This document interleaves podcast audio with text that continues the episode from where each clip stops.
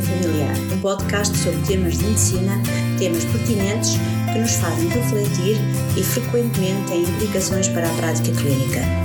E damos as boas-vindas ao nosso anfitrião, professor Dr. Carlos Martins.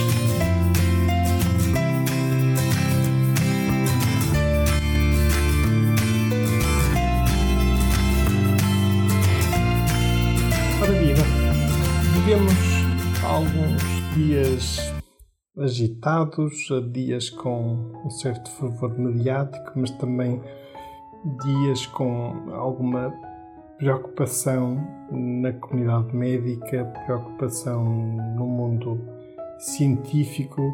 Estou a falar, é claro, eh, deste surto eh, do novo coronavírus. No episódio 2 vamos falar sobre dois tópicos relacionados com a patologia respiratória. O primeiro tópico será sobre a pneumonia adquirida na comunidade e depois o segundo tópico será precisamente sobre mais alguns factos relacionados com o novo coronavírus. Em relação ao primeiro tópico, trago-vos umas orientações clínicas, guidelines, como frequentemente dizemos entre, entre nós, guidelines desenvolvidas pela American Thoracic Society em conjunto com a Infectious Diseases Society of America.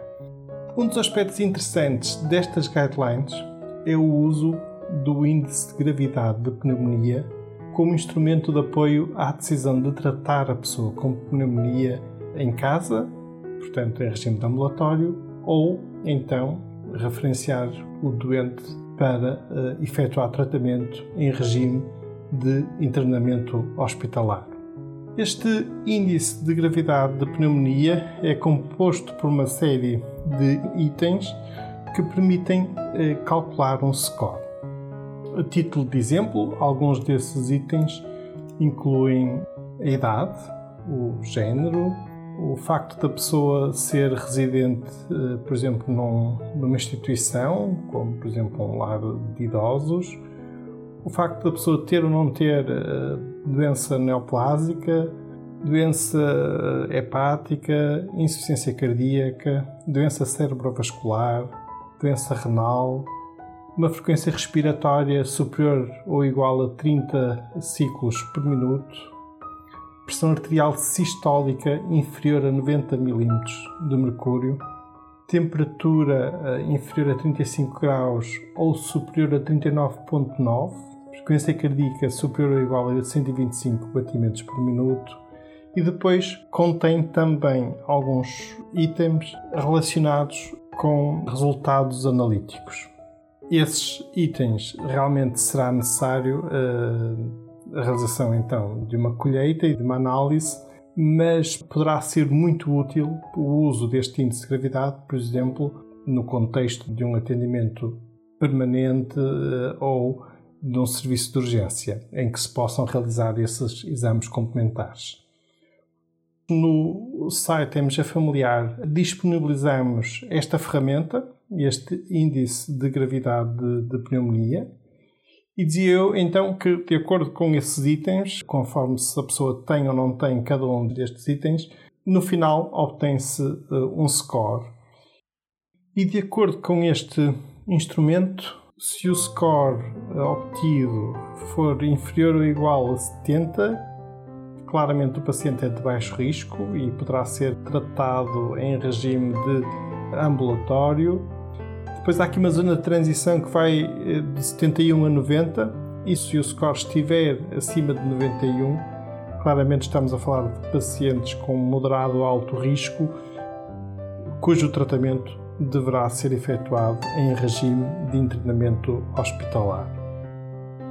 Depois, estas guidelines apresentam então as recomendações de tratamento de acordo com o diferente perfil de risco e se a pessoa está em regime de ambulatório ou regime de internamento, de forma muito resumida, nos pacientes de baixo risco, que são aqueles que têm um score inferior a 70 e não apresentam outras comorbidades, nesses casos, estas guidelines recomendam o tratamento com amoxicilina eh, em monoterapia. e recomendam o uso da amoxicilina de 1 grama 3 vezes por dia. Como alternativa à amoxicilina para estes pacientes é recomendada ou a doxiciclina 100 mg duas vezes por dia ou a monoterapia com macrólidos. Contudo, o uso de macrólidos será apenas recomendado se a prevalência de pneumococos resistente a macrólidos for inferior a 25%. Por outro lado, nos pacientes de baixo risco, ou seja, mais uma vez refiro com score inferior a 70, mas que têm em simultâneo outras comorbilidades, por exemplo, diabetes, pessoas esplenectomizadas, doença renal, doença cardíaca ou outra doença respiratória, aí as opções terapêuticas recomendadas incluem a associação da amoxicilina e ácido clavulânico com um macrólido, ou então, em alternativa, a amoxicilina e ácido clavulânico associada a doxiciclina, ou ainda o uso de uma quinolona que os colegas uh, designaram como uma das quinolonas respiratórias. E nestas quinolanas respiratórias, os autores destas guidelines incluíram a moxifloxacina, a gemifloxacina ou a levofloxacina. Nos pacientes de alto risco com score superior ou igual a 91, aí o tratamento deverá ser efetuado em regime de internamento, como uh, já referi. No site MG Familiar podem encontrar os links que dão acesso às guidelines na íntegra e a informação adicional também para o tratamento dos pacientes de alto risco. É curioso porque, em relação à duração do tratamento de antibioterapia, estas guidelines não apresentam um período fixo de duração de tratamento para cada caso, para cada tipo de, de paciente, e referem que a antibioterapia deverá ser continuada até que os pacientes atinjam estabilidade e nunca menos que 5 dias. Mais uma vez, aconselho depois a, a leitura na íntegra das, das, orientações clínicas, mas realmente pareceram-nos ser umas orientações clínicas pertinentes, interessantes, ainda para mais nesta época em que estamos a viver sérias preocupações com patologia respiratória. E fazemos aqui a ponte para o segundo tópico deste episódio. Vamos então falar um bocadinho sobre o coronavírus. Em relação ao coronavírus, nós partilhamos no portal EMJA Familiar a nova definição de caso suspeito. As orientações da Direção-Geral de Saúde foram atualizadas no passado dia 25 e poderão ainda vir a sofrer novas atualizações no futuro, por isso convém estarmos sempre atentos a estas uh, orientações e à definição de caso suspeito.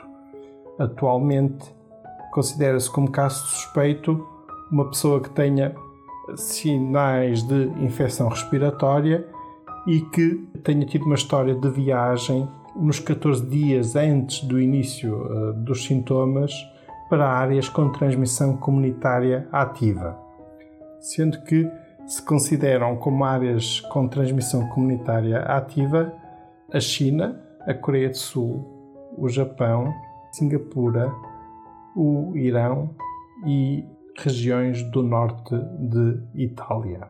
Por outro lado, desenvolvemos uma infografia que também disponibilizamos no portal MG Familiar, esta infografia contém um conjunto de factos essenciais relacionados com o coronavírus. A fonte resulta de, de uma compilação de informação muito relevante por parte do Centro de Controlo e Prevenção de Doenças da China, que elaborou o agregar de informação epidemiológica sobre este novo uh, coronavírus e sobre este surto que estamos uh, a viver. E de acordo então com os dados do CDC da China, a taxa de letalidade global é de 2,3%. Esta taxa de letalidade é superior nas pessoas acima dos 80 anos de idade, aí atinge os 14%, e nas pessoas entre os 70 e 79 anos de idade, esta taxa de letalidade é de 8%. No fundo, podemos afirmar que, à luz destes dados, este vírus apresenta uma taxa de letalidade global relativamente baixa. E isto é realmente um fator que deve servir de tranquilização e até no diálogo com os nossos pacientes deve nos permitir tranquilizar as pessoas. Em relação à idade das pessoas infectadas, 87% dos casos confirmados e reportados neste artigo pelo CDC China ocorreram em pessoas entre os 30 e 79 anos de idade.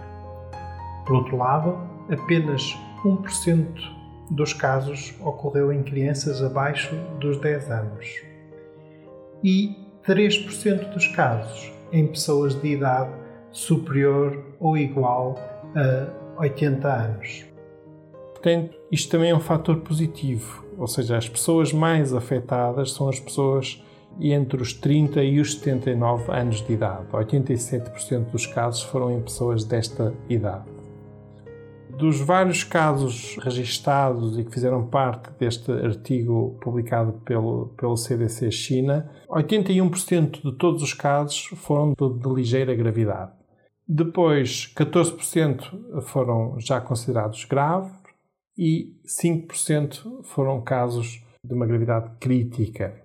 Nos casos de gravidade crítica, a taxa de letalidade foi de 49%.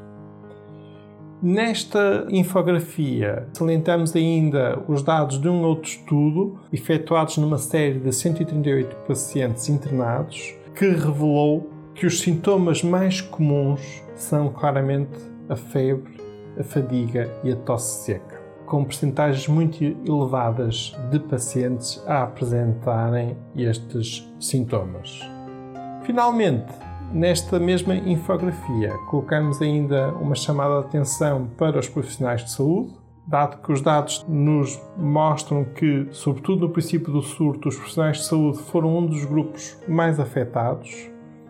E colocamos também um link para uma revisão da Cochrane que revela a eficácia de medidas físicas na proteção em relação a viroses respiratórias. E nestas medidas incluímos a lavagem frequente das mãos. Lavagem frequente das mãos, no fundo, estamos a falar de uma lavagem das mãos superior a 5 vezes por dia. Lavagem com sabão é suficiente, não é necessária a solução desinfetante o uso de máscara facial e a evidência aponta para que as máscaras da N95 não sejam mais eficazes do que máscaras cirúrgicas normais, o uso de luvas e, claro está, o uso de equipamento de proteção individual. Por falar no uso de equipamento de proteção individual, no portal MG Familiar disponibilizamos também um vídeo que foi elaborado pelo INEM em que se explica passo a passo como um profissional de saúde deve vestir e deve equipar-se com este uh, equipamento de proteção individual. E por hoje é tudo. Agradeço a sua companhia. Mantenhamos-nos serenos, atentos à evidência científica que se vai produzindo relativa a este surto de coronavírus e estou certo que esta fase de maior agitação, de maior preocupação, há de certamente ser ultrapassada, como a história nos, nos demonstra. Um abraço, estejam bem, fiquem bem. E terminamos assim esta edição do podcast MG Familiar. Muito obrigada por nos ouvir. Se desejar completar a sua leitura, muitos dos conteúdos abordados neste podcast estão disponíveis em www.mgfamiliar.net. Até à próxima!